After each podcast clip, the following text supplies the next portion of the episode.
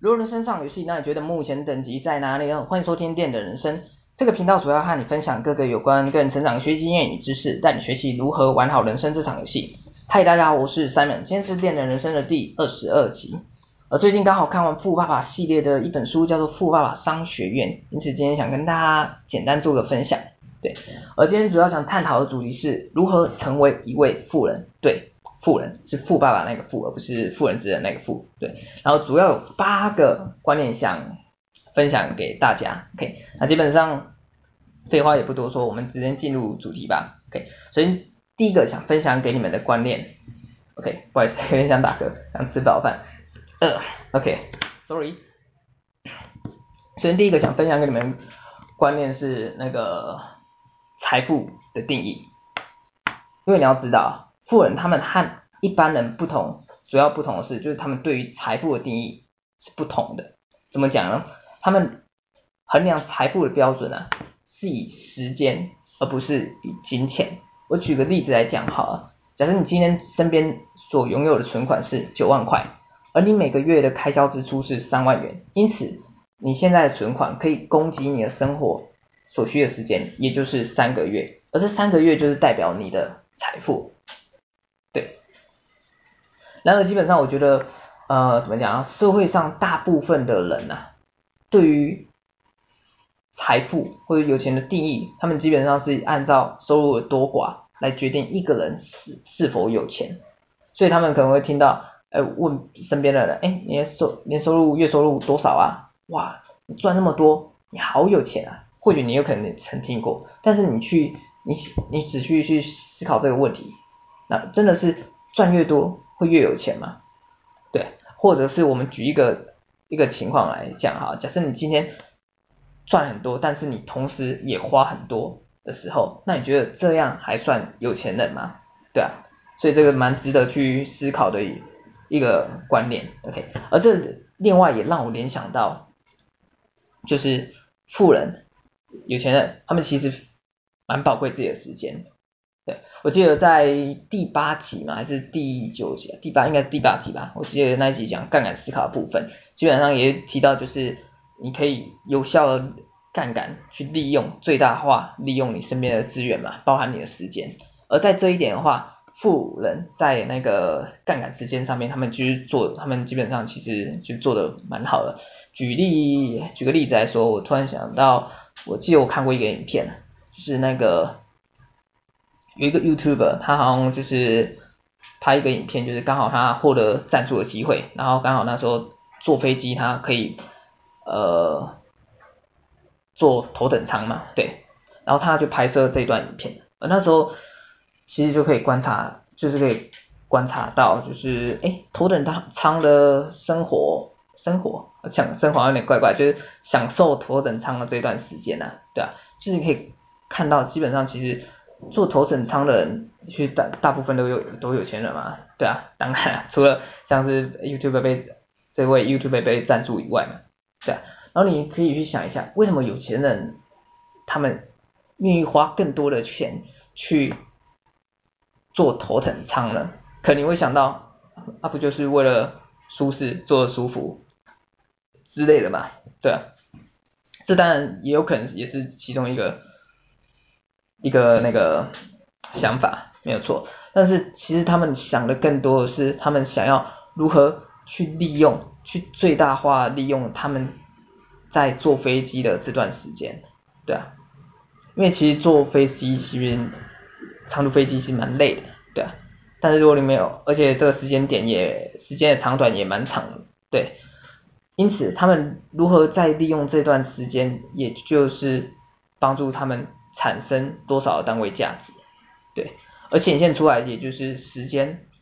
的重要性。这个基本上其实也让我联想到一句话，就是出自于少林足球呢，忘了是二师兄还是三师兄讲的，对啊，他讲过一句话，我们觉得也蛮有趣的，也蛮，对啊，诶，那句话怎么讲？突然突然想不起来啊，对啊，他讲就是我一秒钟几十万上下，还跟你踢球，对吧？虽然这句话乍看之下有点有点好笑，但是其实也。也有一些哲学，就是有点可以帮助思考的一句话，对啊，其实就复合到我们这里，就是时间的重要性嘛。也就是说，富人他们衡量，又回到我们这边，富人他们衡量财富的标准是以时间，而不是以金钱。对，OK，然后再我们进到第二个观念，第二个观念想分享给你们是现金流象限。对，而基本上如果你有看过富爸爸系列的相关书籍，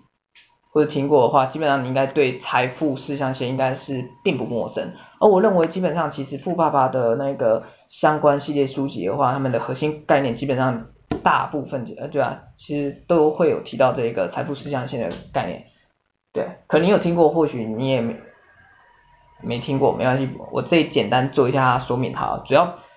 财富四象限的话，它基本上包含哪四个象限？首先第一个，我以左上角来讲哈。第一个左上角是一象限，其实代表就是员工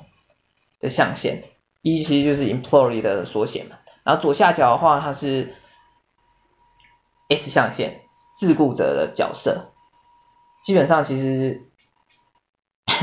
就是代表就是雇佣，哎，怎么讲怎么讲比较好？自己我觉得算是那种自由接案者嘛，自由接案者的角色，对啊。不过比较特别的是就是。像是那种特别专长，其实也归类在这一项，像是医生、律师之类的。OK，然后再来我们讲一下，呃，另外的右上角的象限是那个 B 象限，基本上到这个象限的话，就是像是企业的老板嘛。OK，然后第四个的话就是右下角的话就是 I 象限，也是代表投资者的角色。而今天，如果你想成为一个富人的话，其实就跟这四象限其实也有所也有所关系，也就是说你要从一和 S 象限，从这边从这两个象限跨足转换到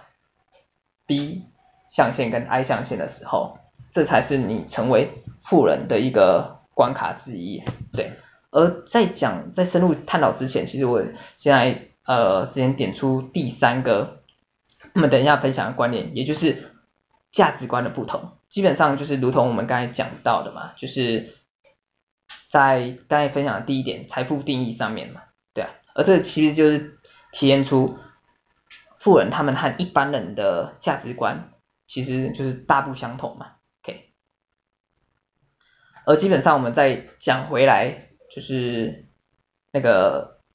现金流象限这边，对，所以我们刚才提到就是。一象限，员工象限那一边嘛，对，而基本上其实这边这一个的象限的人的概念啊，就是员工的概念，他们其实就是想要追求一个安全且稳定的生活，因此他们就觉得，哎，找到一份工作就可以过好年的那种感觉，而基本上这个其实也跟我们一般传统教育其实就是一样嘛，也是你应该有听过，就是。长辈可能就跟你讲，哎，你要好好读书啦，然后之后，呃，不好意思，又想大哥，之后出社会找到一份稳定的好工作，然后这个时候你就可以赚钱、存钱、过好生活了。之类的这句话，你应该有听过，对啊，这就是一象限他们所认定的一个价值观的存在。而再来的话，像是 S 象限，好，S 象限我刚才讲自雇者嘛，刚才有提到，就是这个象限的话，它可能收入会比。一般的员工就是看一象限来的高，对，因为他们有可能有特定的专专长嘛，像是医生、律师之类的，或者是像是一些自由接案者。我觉得 YouTube 就是蛮现在现在的话，就是 YouTube 其实也蛮像这个角色嘛，接案、接业配之类的，对啊，收入的话基本上就是比较高，对。但是你们要想一下，一象限跟 S 象限，他们其实都有一个特点，也就是说，他们今天在没有工作的时候，如果今天他们决定不工作的时候，顿时之间他们也就没有收入的来源了嘛，对。但是这时候富人就不一样，你要想一下，B 象限，企业老板，他有员工，有自己的团队，有自己的公司，有一个系统可以帮他帮助他自动化的去产生金钱收入，对。而投资者的角色基本上也是一样的概念嘛，也就是利用钱投资，利用钱来帮他赚更多钱嘛。而这基本上其实就是一个像我们现在的所一直提到的一个被动收入的概念，对对对。然后再来，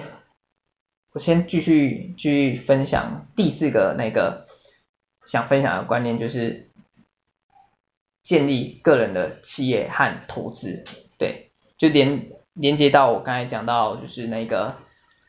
B 象限跟 I 象限，也就是富人所在的象限的地方，OK，因为你要想一下，富人为什么他们会是富人呢？而这基本上其实也就是告诉我们一件事啊，从建立个人企业和你的投资来讲的话，其实代表是也就是建立资产的概念，对啊，基本上就是从我们刚才的 B 象限跟 I 象限你可以看到嘛，对，所以一旦你今天要成为富人，你首先你要具备的一个逻辑，一个思考的方向，就是你要去学习如何让别人或者是如何让钱来为你工作，对，然后就是如同刚才所提到啊，其实很多人的观念都会停留在在就是，哎，我要需要更加努力的工作，这样我才可以赚更多的钱，我的钱收入才会变得更多。但是他们都不曾思考过，那一旦今天万一我没有工作，或是我停止工作，我就没钱了，对啊，所以。如果今天你要成为富人的话，你就要懂得去学习如何让别人或者是让钱来为你工作嘛。所以这是我们第四个想跟你分享的观念，也就是建立个人的企业和学习投资的部分。OK，然后再来第五个想跟你们分享的观念是要懂得创造商业价值。对，而这句话基本上其实。让我联想到我在其他本看到，哎，其他哪本书啊？啊，有钱人想的和你不一样。对，有钱人和你想的不一样。他其他其中一个章节一直提到一个蛮蛮好的一个观念，也就是说，你的收入与市场认为的你所产出的价值成正比。OK，所以简单来讲，这句话的意思其实就是代表你提供越多的价值。金钱自然而然的，还有你的财富自然而然就会随之而来嘛，对。而你也要懂得，基本上其实金钱或是收入，基本上它就是一个附加价值嘛。当你提供价值的时候，它就是相伴随而存在。不过在这个前提之下，你要你要了解到一个原则，也是一个概念，也就是说，你所提供的价值，要是市场。认为所认定的价值，对，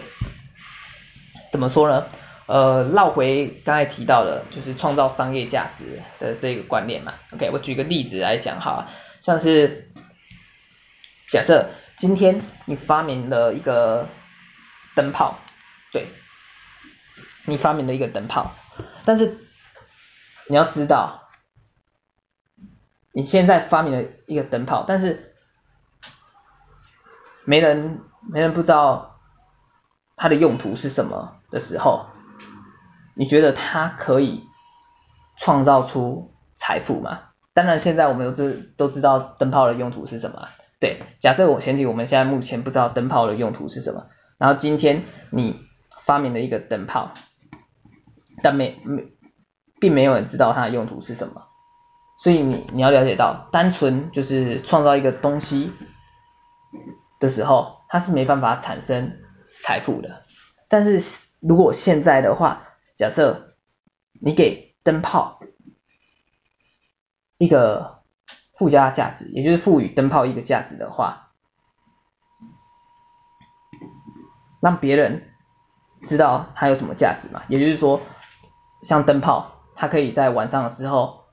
提供我们光源，让我们帮助我们看见东西。这是它所赋予的一个价值嘛，而这时候一旦你赋予灯泡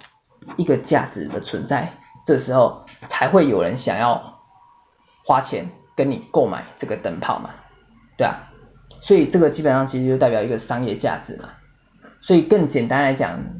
的是，你要懂得创造别人要的价值，别人自然他们才会拿他们的财富跟你交换。你的价值嘛，一样的道理啊，对啊，所以今天假设你要了解富人他们的那个价值观的话，创造商业价值，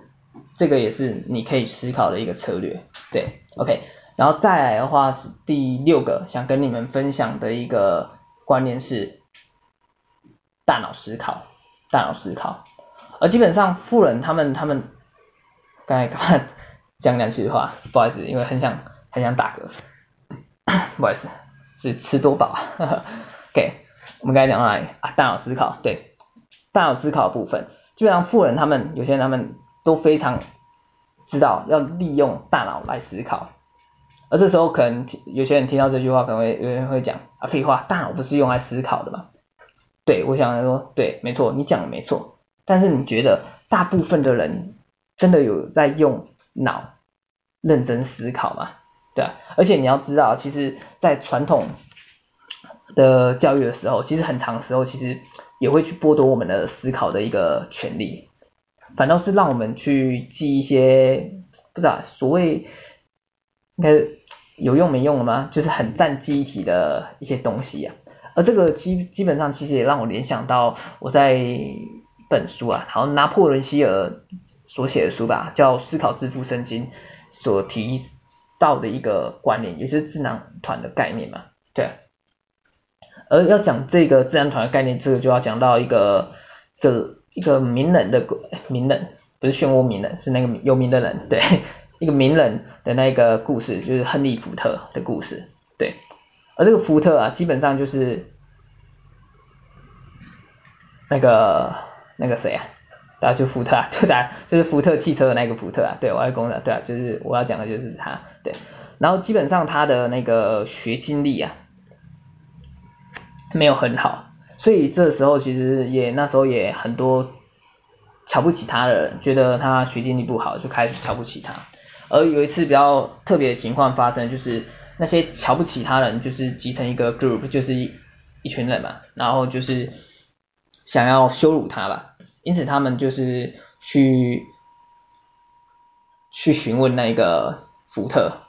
问他各种各式各样的一些学术问题。而这时候福特他就是碰到一个一两个就是问题，基本上就是每一个问题他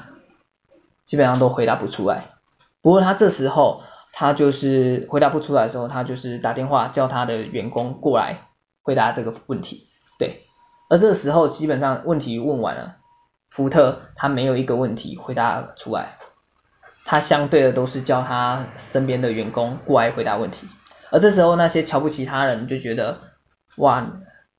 你真的很无知诶，你什么都你什么都问题都不知道之类的，对，就开始瞧不起他。但是这个时候，亨利福特他就讲了一句蛮有意思的一句话，他那句话怎么讲？他那句话讲说，当我周围啊，随时 都有人可以提供我所需的知识的时候，那为什么我要在脑中塞了一堆普通知识，好用来帮助回答这些问题啊？对啊，这句话真的是蛮有蛮有怎样，蛮有蛮聪明，蛮思考。我要讲我要讲那个词，中文造诣不好，突然找我当然啊，蛮哲理性的嘛，蛮有哲理的，对啊。没有哲理的一句话，对，而基本上啊，其实你要想一下，很多许多人就是懒得动脑思考，一旦遇到问题或者遇到一些挫折，有的没有的部分，基本上他们就是会去逃避或者就是抱怨，但他们都没有去动脑筋去做一个思考，想一下为什么会这样，想一下。要如何去改变现况，他们都没有，对啊，所以大脑的重要性很容易被人家遗忘。但是富人他们懂得去利用，应该说利用，去怎么讲，善用大脑的重要性嘛，也就是大脑是利用来思考的嘛，对啊，这就是富人和一般人另外一个不一样的东西，对。然后在第七个想分享的观念是勇于犯错，勇于犯错。这一点的话，基本上其实，在富人的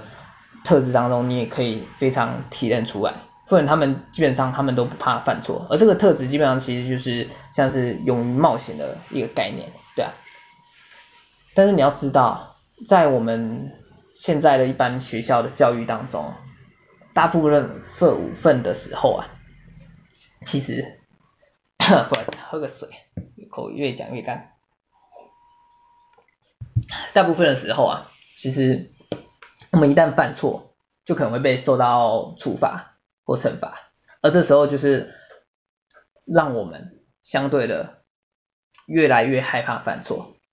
而不敢犯错嘛。而这个我觉得就是一般传统教育的一个算是洗脑政策嘛，就是让我们没办法去犯错，没办法去去冒险，对啊，这就是降低了我们突破自己，让自己进步的一个机会，对。而这时候你要知道，如果你脑中都是一些一旦犯错或失败就没办法再次站起来的这种根深蒂固的这种观念，这时候你当然就是没办法突破自己啊，就如同刚才讲到。而这个时候其实就是在讲到让我联想到潜意识啊，因为潜意识基本上你，如同我一直之前一直讲了嘛。他没潜意识，他没办法去区分你给他的讯息的好坏嘛，他无论好的讯息、坏的讯息，他都会接受下去。所以今天如果你一直输给自己输入，我一旦犯错、一旦失败就没办法再站起来这种讯息，那他真的认为你失败犯错就没办法起来了嘛？所以你这样的话，你的潜意识就会让你产生你的想法，影响你的想法，告诉自己我不能犯错，我不能失败，对。因此，你就会现在局限自己在一个框架之中，让你自己永远都没办法踏出可以进步的那一步嘛。OK，而这基本上其实也有就呼应我们刚才第二点讲到的，就是有有钱人、富人和一般人的价值观的不同的地方的所在，一样的道理。OK，对。然后基本上这个其实也让我想到啊，其实跟经营人生也是同样道理啊。怎么说呢？基本上其实你也可以，你也可以发现，你可以发现到，像是我们在游戏或是一些武侠小说当中，像是练武功的部分，武功练武功的部分有招式有心法嘛，对。但是你要知道，在这当中，其实很多时候心法往往它的重要性它是大于一些。花拳绣腿的一些有的没有的招式，也就是说，你今天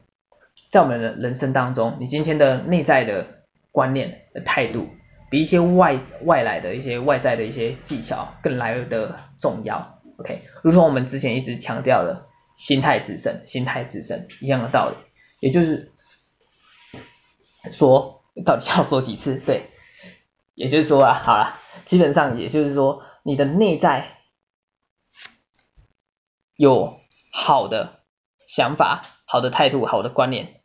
你才可以帮助你产生好的行动。如此一来，你才有机会产生好的结果。对，因此你要啊，我们好像越讲越扯，越扯越远。我们再呼回来呼应一下，我刚才讲主题是这个观念是勇于犯错嘛，所以你要你要懂得，不要害怕犯错，不要害怕失败。而是你要将失败化作成是一个经验值，经验值，对啊，做事的经验值嘛。我举个例子来讲好了，假设你今天要准备考试嘛，之前的考试之前的模拟考，你考了一张一百分的考卷跟一张零分的考卷，你觉得哪一个比较有价值呢？对啊，你这样想一想，当然是零分的考卷嘛，对啊，因为零分的考卷它可以告诉你哪个地方可以改正。哪个地方值得再进步嘛？假设你今天考了一张一百分的考卷，然后这个是模拟考的状态嘛，但是你进去大考部分，你碰到一些你未曾考验过的、未曾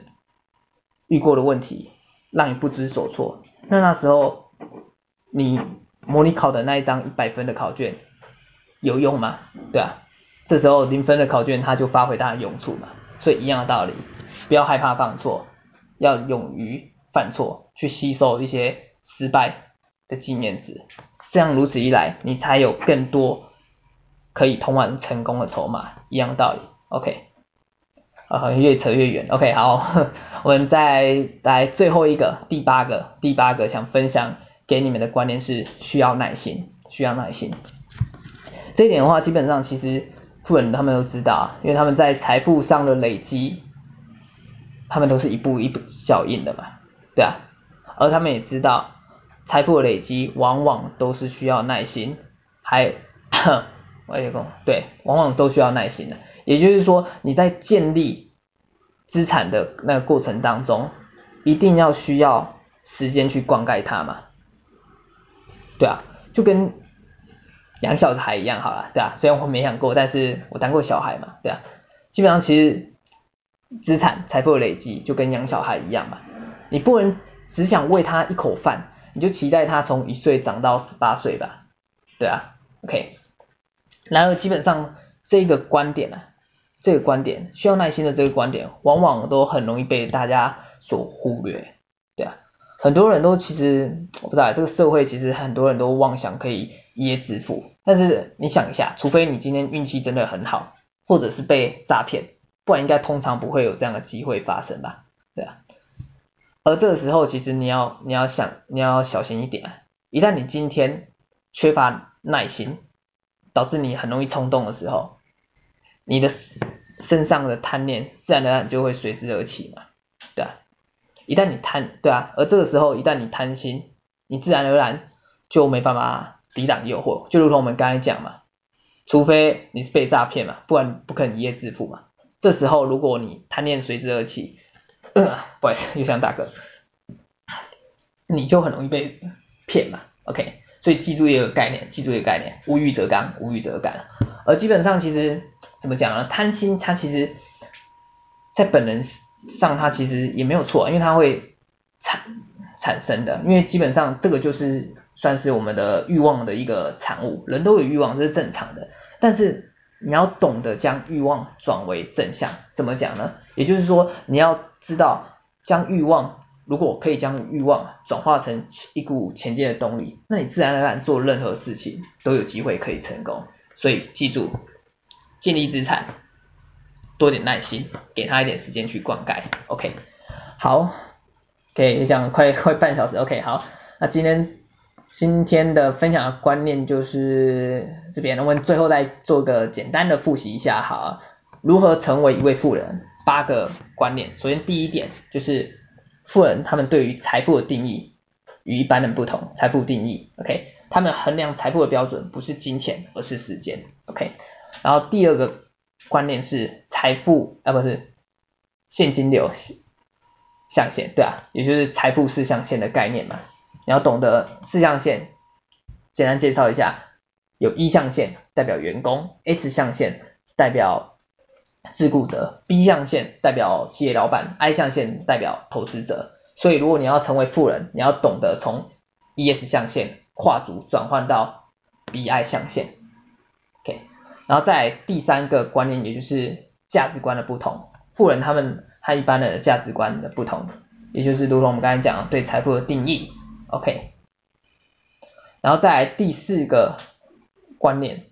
也就是建立。企业和学习投资，富人为什么会是富人？因为他们懂得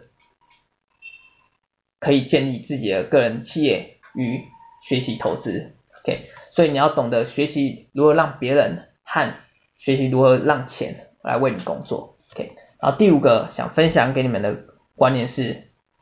要懂得创造商业价值，要懂得创造商业价值，如同有钱人想的和你不一样的。哪本书有讲到你的收入与市场认为的你所产出的价值成正比，OK？所以一旦你提供越多价值，自然而然收入也越来越多，OK？然后在第六个分享的观念，也就是大脑思考，大脑思考，也就是富人他们懂得利用大脑来思考，对，富人利用懂得利用大脑来思考，OK？然后第七点是勇于犯错，勇于犯错。富人他们都不怕犯错，要你要知道，因为错误失败，他们是一个经验值，它是帮助你通往成功的一个筹码。OK，然后第八点是需要耐心，需要耐心，OK，因为你要知道财富的累积以及建立财富都是需要时间去灌溉，因此你需要耐心，OK，好，然后今天的分享就到这边，OK，希望今天这个分享对你有所启发，OK，那好，我们节目就到这边，我们下集再见，拜拜。